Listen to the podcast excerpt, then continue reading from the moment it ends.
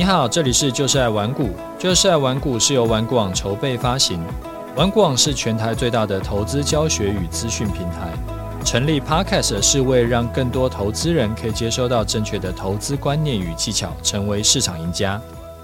嗨，我是楚狂人，今天呢、啊，想要来跟你聊一下操作这件事情。呃，在执行操作策略之前，会先需要看一下这个策略的 MDD。也就是资金最大回撤，好，我们今天呢来聊一下 MDD 这件事。这是一位听众提给我的 issue，他说呢，楚大好，啊，一直以来啊都是 Podcast 的忠实听众，知道您太太受伤住院，您还坚持录 Podcast，真的很佩服您的毅力跟对事情的坚持。希望太太早日康复。那，记得之前呢，您在节目里面有聊到 MDD。后来我就去爬文了解，但是看的呢，觉得还是一知半解。想要请教楚大师，第一个，MDD 真的很重要吗？那重要性在哪里？有 MDD 的策略的可信度就比较高吗？没有的 MDD 的策略的可信度是不是就比较差？那它是衡量策略优劣的唯一指标吗？如果新手啊想要学习 MDD 该如何开始？是不是能够以您的终极波段来说明呢？啊，以上 MDD 的问题还请楚大开示。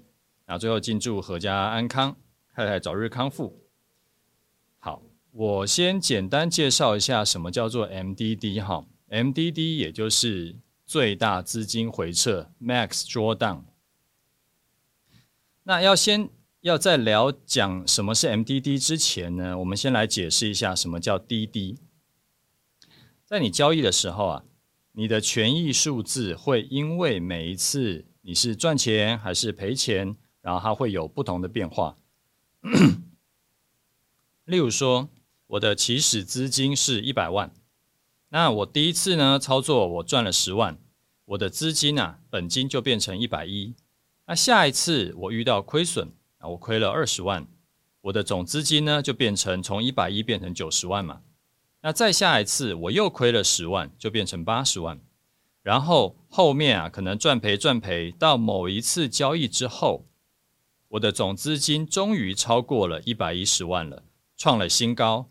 这个时候我就回去计算，从之前一百一十万起算，到权益数损失最多的那个点，我总共亏损了多少钱？这个东西就叫做滴滴就是资金回撤。那以刚刚说的情况，一百一十万呢，赔了两次，哎，亏到剩下八十万。一百一十万扣八十万等于三十万，这个就是滴滴。用一句话表示，就是获利回吐的程度。那这次的滴滴是三十万，然后过了两个月，我的本金成长到一百五十万，好了，创另一次的新高。然后我又遇到亏损，赚赔赚赔之下，最多。亏到剩下一百，也就是我总共亏了五十万了。因为我刚刚讲说，我后来的这个新高点是一百五嘛，那现在亏到一百，等于我这一这一笔是亏了五十万，然后才开始赚回来。到另一次的权益数创新高，这一次的滴滴就是五十万。好，这边讲了很多数字哈，你这个可能会需要再重新听几次，因为有点。有一点多数字不好不好搞清楚，那滴滴呢会有很多次，然后 MDD 就是过去这么多次的滴滴里面累积亏损最大的一次。好，我们刚刚简单的解释了一下什么叫 MDD 之后，为什么我会说 MDD 很重要呢？有几个点，第一个，你起码要知道。你现在在用的这个策略，它在过去这么多年跑下来，最大累计的资金回撤是多少？因为为什么要知道这个？因为假设啊，你刚好用这套策略进场的时候，就是刚好在过去历史绩效的最高点，然后你刚进来呢，你就遇到连续亏损，或者是就遇到一阵子的小赚大赔。你是不是能够撑得下去？那知道这个要干嘛？因为这个会影响到你的杠杆可以开多大。好，我们举个极端一点的例子哈。假设你的 MDD 是赔两千点，那就代表说过去最大亏损是一口台指期会亏四十万，所以你的本金呢，当然就不可能要低于四十万嘛，因为如果你的本金是四十万的话，遇到一次这个资金最大回撤，遇到一次 MDD，你的资金就归零了，所以这是第一个门槛。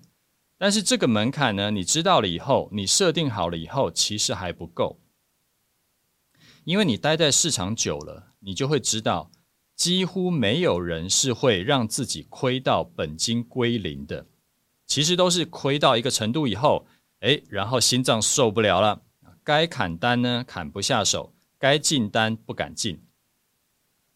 过往的统计数据啊，是亏损超过两成资金。就会让人失去理智，就是一百万你亏了超过二十万，诶，就是会怕到，会不想面对这件事情，会不想实现你的亏损。所以假设啊，你也是这样的情况，以刚刚说的 MDD 两千点来算的话，一点最多亏四十万，那四十万要不能超过你本金的两成，就代表说你的本金要有至少四十万的五倍嘛。也就是说，你至少要有两百万来做一口单。那这边我们就先不考虑多策略的情况，我们单纯一点讲单一策略。如果你用的策略是 MDD 两千点，在你可以不会想要啊、想要赖皮，想要呃就是不想面对，你都可以保证照策略去做的情况，就是你的资金本金啊要有两百万以上。那为什么我说 MDD 很重要呢？因为如果你根本不知道你策略的 MDD 是多少，你又怎么会知道你要配置多少的资金来做这套策略呢？如果你只有配置一百万来做，结果运气不好，刚好碰上赔四十万的情况，你等于是赔掉四成的资金，赔掉四成的资金，下一笔你还会相信这一套策略吗？还敢按照策略进场吗？那也有可能下一笔这个策略的下一笔他就大赚钱了，然后这时候你才发现，哎，原来其实问题根本不出在策略上，而是出在你的资金配置，你的杠杆开太大了。好，另一个问题，没有 MDD 的策略就很差吗？策略好坏啊，跟有没有 MDD，它其实没有绝对关系。MDD 呢，是让你心里有一个谱，你有所依据去配置你的资金，跟你知道开多大的杠杆。但是没有 MDD 数据，就一定不是好策略吗？不尽然。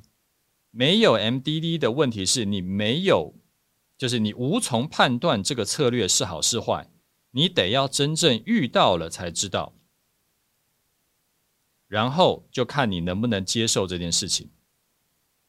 那你不知道策略的 MDD，这个策略就是你实际跑了以后发现，哦，也许 MDD 很低，也许 MDD 很高，就是需要你跑了才知道，就是你临上场以后你才知道，而不是事前就知道。那还有一个是你没有问到，但是其实也很重要的问题是。MDD 呀，这个东西都是过去的事情，它有的是回测的数据，有的是你实际跑出来的数据，但是不管怎么样，都是过去的事情，不代表未来不会打破这个数据。什么意思？例如说，某一个策略啊，它回测过去五年的数据，它的 MDD 是两千点，但是今年开始市场变得跟过去五年都不一样。例如说，今年的盘就是他妈的一个盘整区间，可以走几个月，然后跳到另一个盘整区间，再走几个月，它没有一个连续性的趋势，就这就跟过去几年的盘势都走的不一样，所以过去几年呐、都是最多赔两千点，可能今年就因为在盘整区间被上下扒，可能会赔到超过两千点。所以这个时候，MDD 就被更新了。所以 MDD 不是不能被打破的，甚至有一些悲观一点的城市交易者的口头禅是：MDD 就是用来被打破的。结论啊，是 MDD 还蛮重要的。如果这个策略你不知道 MDD 是多少，你会没有依据。但是 MDD 呢，它不是一个固定不变的东西。过了 MDD 的门槛，只是代表以过去多年的情况来说，你的资金配置是 OK 的。以这种资金配置来看，你不会中途就阵亡，但是未来会怎么样不好说，没有人可以保证。所以，要么你就是先多留一点缓冲，要么就是你可以用多策略来操作，降低单一策略的重要性跟影响。或者呢，你也可以用我之前跑过的方法，我在去年、前年都有讲过嘛。我们终极波段策略这两三年来的示范单啊，因为都是大赚小赔，我们要去赚那个波段。那遇到亏损的时候呢，很快就会出掉了。所以我之前做过一个极限的实验，就是把进场点的单子直接改成反向，就是原本要进多单的呢，我改成进空单；原本要进空单的呢，我改成进多单。其他的进出策略完全不变。那做了两年下来，实验结果啊，我们原本的策略是赚七千多点，然后用极限的实验把这个多空完全相反以后，从七千多点变成赚三千多点，但是一样是赚钱的。就是你可以用不同角度的测试去跑跑看这个策略，看它能不能扛得过去。例如说，我刚讲的多空互换就是一种。或者是你可以设得更宽，或者是更严格的进出点条件，那这个可以去测试出这一套策略的容错率跟抗压性。容错率越高越好，参数越少越好，因为通常啊，容错率跟参数的数量是成反比的，参数越多，容错率越低。哦，这句话很重要哦，参数越多，容错率越低。所以，我们希望你的策略有更好的、更大的容错率，所以就是尽可能的去减少你的这个策略里面用到的参数。那参数越多，容错率越低，就代表说你会更容易让你的 MDD 再创新高。就是说，未来的盘势只要一有一个什么变化，可能你的这个程式、这个策略就爆掉了，它的 MDD 又再创新高了。好。那最后呢，我们来举例一下终极波段策略。从二零二零年呢、啊，我们开始示范操作嘛。二零年到二二年，我的策略的 MDD 是四百七十四点。然后从二二年底到二三年的现在，等于是呃又八九个月了。然后我的 MDD 呢，增加到八百四十一点。所以这个就是我说的，MDD 是被更是会被更新的。啊，因为今年呢，刚好我说今年就是盘整，盘整以后突破以后再盘整，盘整以后突破以后再盘整，所以今年对于呃这种顺势交易的策略来说是很逆风的一个的一年。好。那再来，我们提醒一下哈，OP Man 选择权社团的早鸟期限呢，到八月十六号礼拜三，周三以前加入会多送你十五天社团会期，价值一千五百元。OP Man 团长啊，去年用本金三到五万净赚九十九万，今年一到七月用三到五万赚三十八万。想要以小博大的人呢，很适合跟 OP Man 来学习。社团的策略有几个特点，第一个，从零开始教你做。选择权，所以你是选择权的新手，你也不用担心。第二个，只做风险有限、风获利无限的选择权买方，不碰风险大的卖方，你不用担心会风险失控。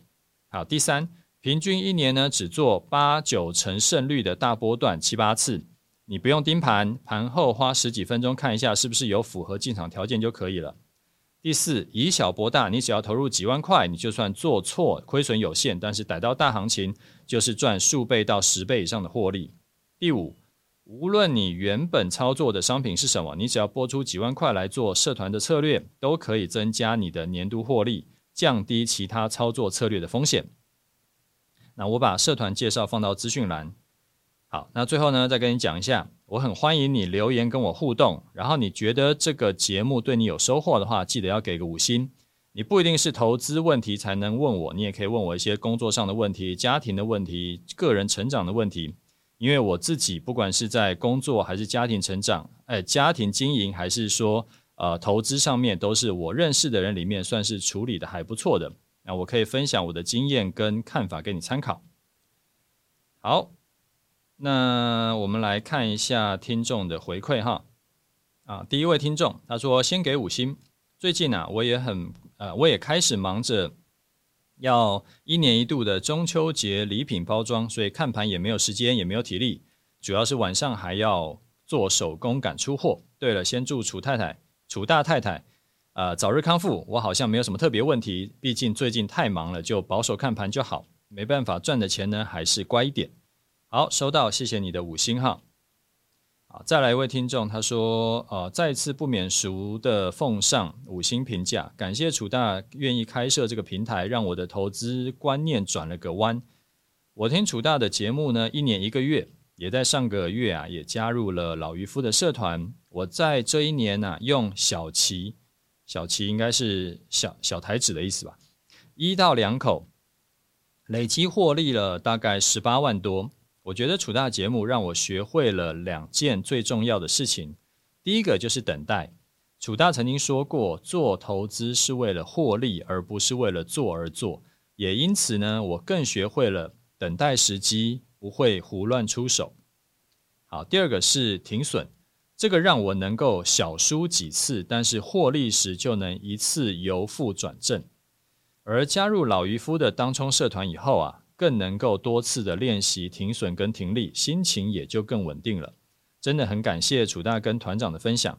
我知道投资朋友对各社团的评价不一，但我觉得学会了自己的情绪能够控制不乱做，再加上说在这么多的策略中去找出一个与自己契合的方式，那就很有机会可以赚钱了。我在老渔夫的策略中是每样都去尝试。然后在这个月的月初啊，确定自己最适合的是日内小波段，再加上楚大的呃中级波段，but 我是用十日线当做停损停利。我不是帮楚大广告，但是听了楚大节目以后呢，真的让我整个想法改正，真的是啊、变成有赚又好睡。希望这个节目能长长久久，照亮更多人的投资路。再次感谢。好。呃，恭喜你哈，你有找到适合自己的操作方法，能够晚上好睡觉，而且能够赚钱，我觉得真的非常好。其实这个也是适合大多数人的操作目标了。那我觉得第一阶段的目标可以先做到这样就好了啊，在不影响你的生活品质的前提下，每年呢可以靠操作多赚个几十万，我觉得这样很好。然后几年后啊，随着你的本金增加，你的操作观念、技术呢也提升了，就可以把目标放更大一点。例如说，每年可以靠操作赚到百万以上。啊，重点是无论多头还是空头，都要能够稳稳的赚百万以上。当你能够达到这种程度呢，基本上你就已经财富自由了。因为平常的工作啊，就是做一个开心加一个保险而已。耐心等待机会跟小亏就停损这两个观念真的很重要，也很高兴你能够从我的节目里面学到这些重要观念。听到你的回馈呢，我觉得真是太好了。好，再来一位听众，他说公司设置 APP 是不是有效益？之前啊有听过玩股网未来可能会设置 APP，那最近刚好播出的大云食堂节目里面有访问到云品的盛智仁总经理。最后有提到失败的经验，就是花大钱去设置 APP，最后收掉没有效益又持续烧钱的 APP。那这次贵公司扩编的呃，跟这个计划有关吗？股市的节目对我来说很少有值得观看的，倒是你的经验见解很值得我准时收听。好，扩编啊，一部分是要找 APP 的工程师，那另一部分呢，我们也有要找其他部门的同仁啊。玩股网跟云品的企业属性完全不一样，所以是两码子事。云品的核心竞争力当然就是饭店经营嘛。那玩股网是投资教学平台，所以说，云品花大钱弄 APP，其实真的是帮助不大，也很少人会为了住一次云品饭店就特别去安装他们的 APP，一般都是直接装订房的 APP，或者是开网页订房就够了。但是玩孤网完全不是这种情况，因为我们所有的内容都在网络上，所以如果有 APP 呢，就会用起来会更好用、更方便。好，再来一位听众，呃，他叫做喂菜鸡吃韭菜。他说：“楚大您好，超五星奉上。听到楚大召唤啊，先说声抱歉，我就是那个最近只有听没有留言的粉丝，马上浮出水面给楚大赞声。”一定要推爆这个让我刷呃三刷的节目，由衷感谢楚大创立玩股网，让我们不用蒙面蒙眼摸索，可以站在巨人的肩膀上钻研投资。二十年前的楚大一定很羡慕我们啊、最近为什么没有留言呢？主要是因为真的工作比较忙，但回到家里呀、就会还是会按照呃东尼团长的策略选股，规划明天要进出的股票跟股数。并且按下闹钟做好提醒，再看一下大盘的点位跟 K 线。每个月呢也有参加东尼团长的线上团聚，另外还把自己的几个策略做出报酬的统计，再跟大盘比较后做出折线图分析。就此以后啊，都可以一眼看出自己的策略跟总资产的浮动情形，也可以一并检讨单一策略是不是有达到策略的停损机制。那这两周呢，遇到东尼团长的策略，呃，策略绩效回撤，就是我们刚刚讲的那个滴滴啦。但是执行多策略呢，是真的可以降低单一策略的得失心，心里很不甘，但是还是能够完成停损。截至这周为止，表现第一的竟然是定期定额买 VOO，第二的策略是定期定额买零零六二零八。我就跟我朋友戏谑的说，自己做的半死。结果又回到那句老话：定期定额买大盘是最优解。总而言之，最近啊真的是非常的充实，然后也有考虑要加入 OPMan 的社团，但还真怕没时间看。虽然知道最后还是得要学习选择权，那与其等到有空的时候再加入，不如现在就加入学习。但是就是有点怕没时间，正在纠结中。最后要说。呃，投资这条路很长，我希望楚大节目能够长长久久陪伴我们一起成长。再次感谢楚大，惠我良多。好，感谢你的超五星哈。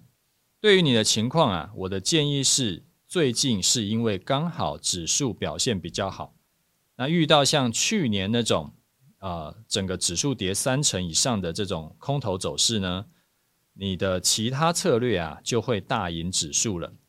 那每一段的策略，对每一段的盘势都有特别适合的策略。像有的时候是指数在整理嘛，它在平台整理，但是个股狂喷，那这时候单做指数的人就吃瘪了。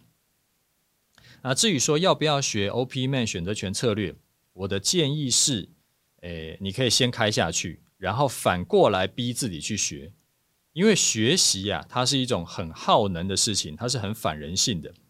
有时候就是需要有人在后面踢一脚，你就是要有一点动力，你才会比较认命的动起来。然后一定要在下一次大修正以前把做空策略给修给学好，这样子下一次啊，你遇到大跌、遇到大空头的时候，你的资产呢就可以不跌反涨。一次大跌，你看哦，只做多的策略遇到一次大空头，它可能赔掉两三成。但是如果你同时有做空的策略，你整体的资产可能可以完全守住，甚至还小幅增加。这一来一回啊，就会差到四五成之多。因为赔掉三成本金，你要赚五成才能回本。所以这就是我时常在说，双向策略是真的很重要。好，那最后一位听众他说五星推，楚大好，楚大好啊，五星呈上。继饭店厕所、出国生病录节目以后，再次感动楚粉的最最新节目录制地点，就是在医院啊！要不是楚大已经是个疼老婆的标准好男人，否则在老婆大人受伤等开刀的时候还在录节目，回家可能会要跪算盘。那感谢楚大说明目前呃现性现行头部区间的看法，最后祝福早日康复。好，谢谢你的祝福哈。这个也跟大家更新一下，我老婆这一次啊是真的有点严重，她是膝盖骨因为外力撞击，所以有一边凹陷，然后她的半月板跟软骨啊都炸开。啊，上个礼拜已经开完刀了，啊，接下来两个月呢，医生说你都要杵着拐杖走啊，基本上她也不太可能就是两只脚正常走了，因为就是，诶，她的那个膝盖就是有一边是。不不能用力的，而且他的膝盖都只能弯零到三十度啊，脚放下来大概一个小时不到，他就会肿起来啊，几乎都会需要躺着，然后把脚垫高，反正非常惨。我们是住了整整一个礼拜的医院啊，每天都有新的状况发生啊。前天终于回家了，然后回家呢，其实比在医院还麻烦。为什么？第一个，洗澡很卡。然后床啊，也不是那种就是医院的电动床，它可以就抬高的。然后地板呢，也没有特别在做防滑。然后我上个礼拜也是一阵混乱啊，录 Podcast 还能够在医院录啊，录 YouTube 节目就没有办法了，所以我要赶回公司的摄影棚。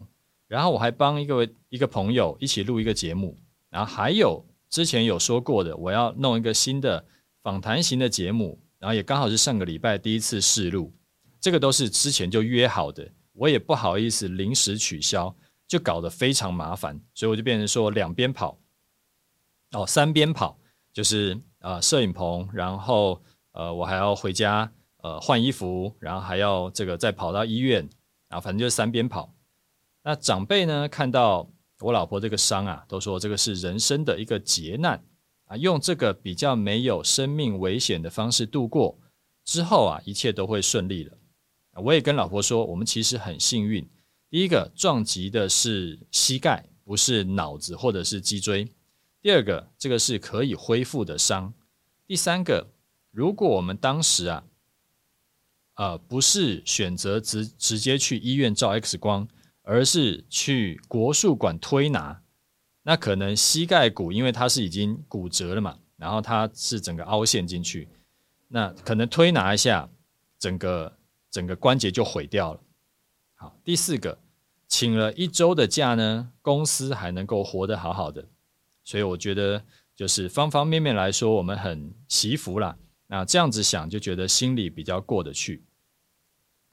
啊其实还有一位听众啊，他说他他是在股市中载浮载沉还有喘气的韭菜，他有留言问问题，那我还没有回，因为这位听众的问题比较复杂而且很长，我下个礼拜再回你哈。好，最后我们来看一下盘势哈。上一集我们聊到积极型的操作者，你可以做 M 头，那保守型的人呢，你至少要做到盘整区间。稳健型的就是一半一半，这个我们之前的诶，就是上上次的这个操作啊，就是五月那一波的操作，那时候有示范过。然后上一集呢，我们也有特别在讲这个东西，所以你不知道我讲什么的，你可以去听一下上一集的节目。然后我说呢，我最近因为很多事情都卡在一起，所以实在没有心思去做积极型的。甚至是我连最近连看盘都没什么时间，然后看了盘觉得有点陌生。老实说啊，我连保守型的都有一点懒得做，因为原本公司的事情就多，那现在呢还要花很多时间去照顾我老婆，所以就有点爆炸。那在心情不够就是稳定跟淡定的情况下，其实对操作是不利的，因为。这个时候啊，我原本可能啊，假设我心情是很稳定的，那我假设啊，它的基准点是零好了。然后如果呢，现在我遇到一些事情，那我可能基准点已经跑到十了。然后这时候呢，我又可能需要停损，或者说我又需可能需要呃这个停利，那可能会让我原本这个我的我的心情的基准就可能从十变成二十变三十，然后这时候就会。我比较容易让我做出一些不理性的动作，但应该不会啦。但是就是比较容易，这个就是比例的问题，相对来说。但是因为长期呀，我就是有在做示范操作嘛，那我很多的学员呢也很习惯会来跟我对答案，所以我应该还是会继续做下去。不过，其实这也对学员来说也不是什么好事啦，因为操作最后还是要靠自己才对啦。我也不可能示范一辈子，只是早一天还是晚一天停止示范的差别而已。那这一次看起来呢，是积极型操作的人可以多赚一笔，因为做空的价位更好。到今天收盘为止啊，账面上的获利已经到了四百五十点左右。那我们先恭喜那些有呃做积极型操作的学员们。我自己现在是还没有进场，如果明天中午没有忘记的话，就是因为有可能太忙就忘记了，然后。那那个时候呢，中午十二点又有满足进场条件的话，那我会进场。不过我在评估这是不是最后一次示范操作，因为前几年事情是没有这么多，所以做示范还蛮 OK 的。但今年呢，自己就找麻烦，弄了一堆新的东西，因为光新的节目就两个，然后时间卡得太刚好，可能就是啊，礼拜三固定就要做什么，礼拜四固定就要做什么。啊，没事的话，没有什么特殊状况的话，还可以勉强跑顺。但是只要出了什么意外，就会全部卡死。啊，记得前没有好久才在节目里跟你说嘛，这种工作形态啊，其实不太健康。就对我的我的这个职位来说啦，不太健康。我觉得需要调整。结果就遇到我老婆出意外，然后就很囧。像我今天的稿子是写到刚刚才写完，然后呢，欠很久的新法课，又一个多礼拜没有新进度了，所以我还在想办法要怎么处理，才能够做得更好。那我们大家一起加油。好啦，那今天节目就先讲到这里，OK，就这样，拜拜。